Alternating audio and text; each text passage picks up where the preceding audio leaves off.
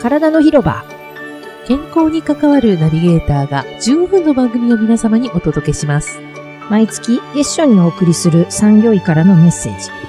パフォーマンスを上げて、働くことをエンジョイできるよう、今気をつけたいことについてお話しします。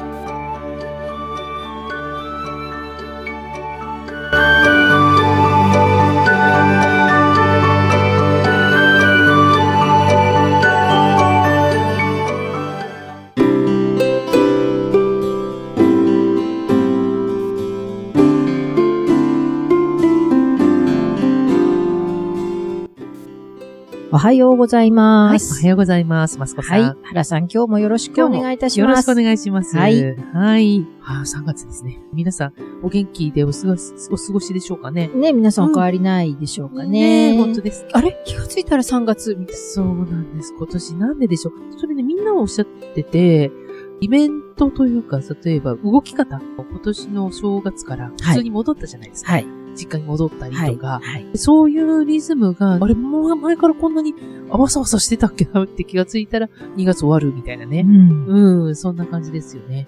この3年で感覚がちょっと変わったから、だいぶ変わりました。ね、全体的な流れが変わって、はい感じ方も変わってるかも。相当変わってると思う。うん物差しが増えたというかね。だからもしかしたら、うん脳からするうと、ん時間への感覚が変わるから、はい。実際に時間というものを早く過ぎるという風に感じてるかもしれないです。そうかもしれないですね。可能性はあるかもね。そうですよね。そのなんか時間の感じ方って本当に不思議。ねですですうん、違いますよね。同じ1分でも、長く感じるときと短く感じるうんそうとなきんでとっすてあるじゃないですか。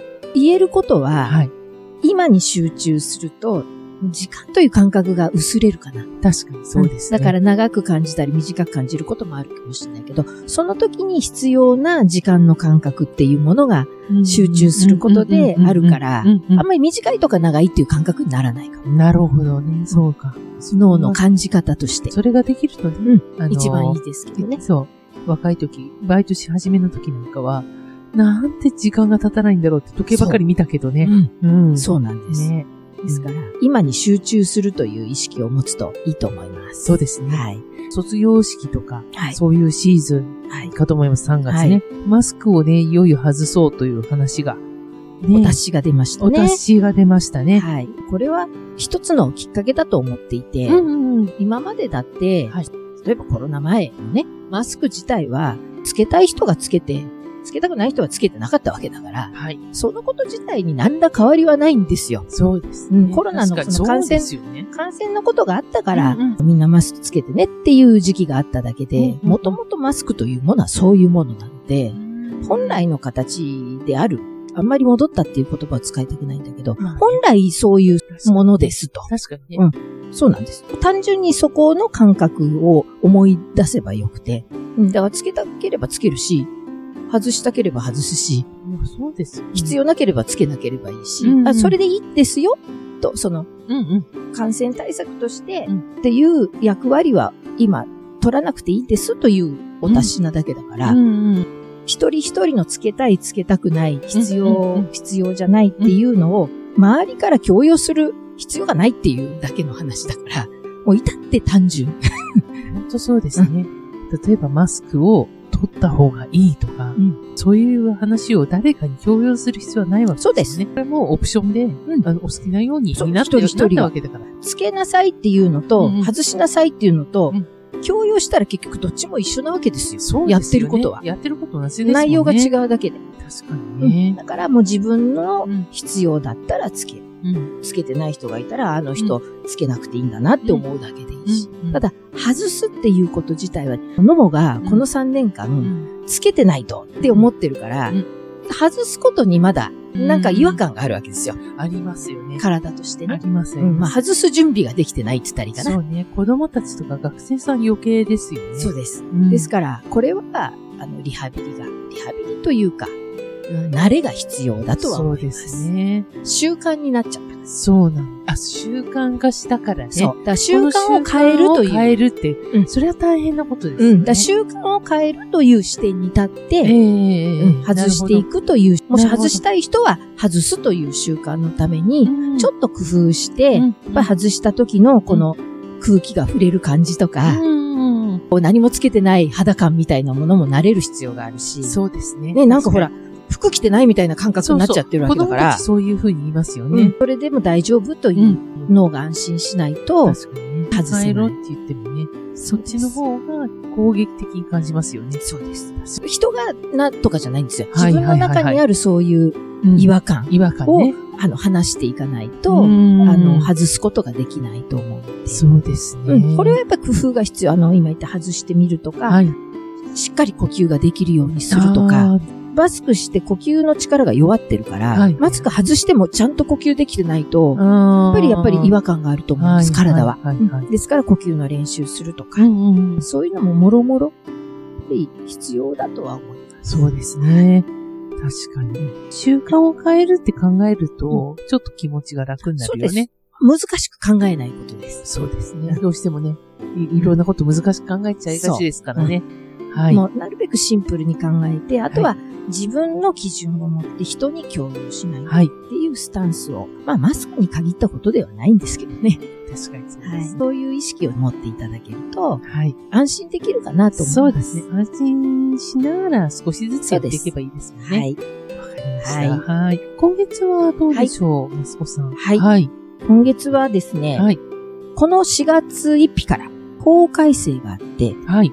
中小企業さんも月60時間を超える時間外労働に対しての賃金うんが割増になりますよと。おーで、これまで大企業さんはもうすでにその適用がされていて、時間外労働、1日8時間、1週間で40時間を超える労働時間に対して、60時間以下は25%割増し。で、60時間を超えると50%っていう風になってたんですけど、はいこれが中小企業さんに対しても適用される。なるほど。ここでも、いわゆる時間外労働に対するたりは厳しくなってきたと。前は80時間。これは、あくまで賃金の話なので、ああ、そうか。と産業保険の立場でいくと、はい80時間を超えると、産業医の面談をしないといけませんあ、はい、はというのがが法律なんですね。い。なるほうど。んで、そちらが前は100時間だった。なるほど。 100時間で本人が希望した場合に産業医の面談を受けさせなければいけません、はいというのが会社に課せられていて、はい今はそれが80時間で、本人の希望がっていうのは変わってないんですけど、ええもう安全配慮義務っていう点からすると、うんもう80時間を超えたら、等しく皆さんっ産ていう業こと医でのすね。面談をして、健康の状態の確認をしておくという方が、まあ、無難。うん。時間に関しては、その、こういう賃金の方でも、産業保険的にも、厳しくなってきたという社会の流れが。結構厳しいかと思いますけどね。ありますねうん一方で、その働き方改革っていうふうにね、はい言われて、これ、働き方改革って一言で言ってもかなり幅がありますからね。ありますありますうんその、どういうことかっていうのはそれぞれ必要な部分が入ってくると思うんですが、こういう流れ、世の中の流れがそちらへ方向に行ってるのうんで、いろんなところで法律も、それに伴って改正がこう進んでいくというなるほどね。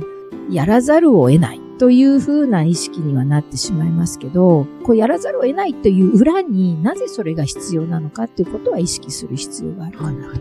効率よく働いて、休むときちゃんと休みましょう。ああるい、はその余暇を楽しみましょうっていうことからすると、働き方を考えるって大事だし、健康という点からすると、どうしても体って使った分は疲れるので、充電する時間は必要なわけです。メンテナンスする時間はね。あの、携帯電話と一緒で、本当ですね、ね。使ったら必ず充電しないといけないわ本当け。ですようん、ね。それは一緒なので、うん。残業すればするほど、その充電時間が少なくなるわけで、そうですこうバランスが、おかしなことになうりん、ますよね。崩れていくわけなので、こういうことがあった時に、もう一度、今必要な自分にとっての働き方改革うんというものを改めて見直してみるという点は必要かなと。はい。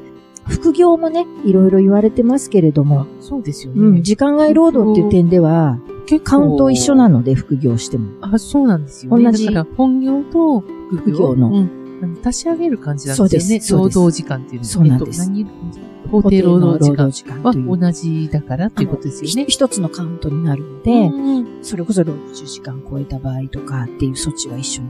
そうすると、副業を、例えばですけど、仮に月金フルタイム、土日に何かお仕事をしてるってこと、60時間ってもうすぐ超えちゃいます超えね。ちゃいますよね。うん。 1日3時間やったら20日勤務で60時間ですから。あ、そうかそうかそうか。そうですよね。うん。そんなに、毎日3時間って結構ですけど、まあそうですね。でも確か休にね日も含めればね、すぐポンって上がりますから。ですよね。そう、休日含めて、平日割と毎日ちょこちょこ残業してたりしたら、あっという間ですよね。そうでうす。んうんですから、これも、うん会社にはちゃんとそれを管理する義務が生じて、賃金のことも発生するでしょうし、会社がちゃんとそれを管理してて、ちゃんと休みなさいよっていうふうに言ってたのに、ご自分でもし副業しちゃって、から体調崩しちゃったって言ったら、会社の責任は問えないわけですよ。そういう、こう、事例もあるみたいな、あー判例も。やっぱり働かないとって思ってる方はたくさんいるかもしれないんだけど、じゃあそこで頑張って、うん、体を崩してしまったら、結局全部働けなくなるから、うん損失が大きいですうんうね。んうんうん。ハイリスクではあります。なるほど。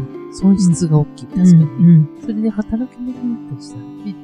本業も副業もね、できなくでなきるなわくけなだっちかゃったら。りしたらね。そうですよね。はい。だからそこはよくご自分の体調と、その方の業務、うんどんな業務をしているかということ、それを選んでいる。自分がその業務を選んでやっているという視点に立って、働き方、時間管理、体調管理、自分が責任を持って行うという意識が、スタンスは大事ですね。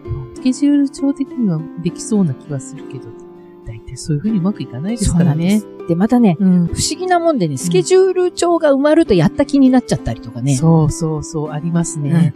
すごい頑張ってる感じですね。そこだけは充実感だけど、体はついてきませんみたいな感じですそうよね。です。うん頭で感じている達成感、充実感と、うん体が感じている充実感、達成感、あるいは疲労感みたいなものって、意外とリンクしないんですよ。大体が頭の方で考えている達成感の方が、はい。頑張り屋さんの人は、まだまだ、まだまだ。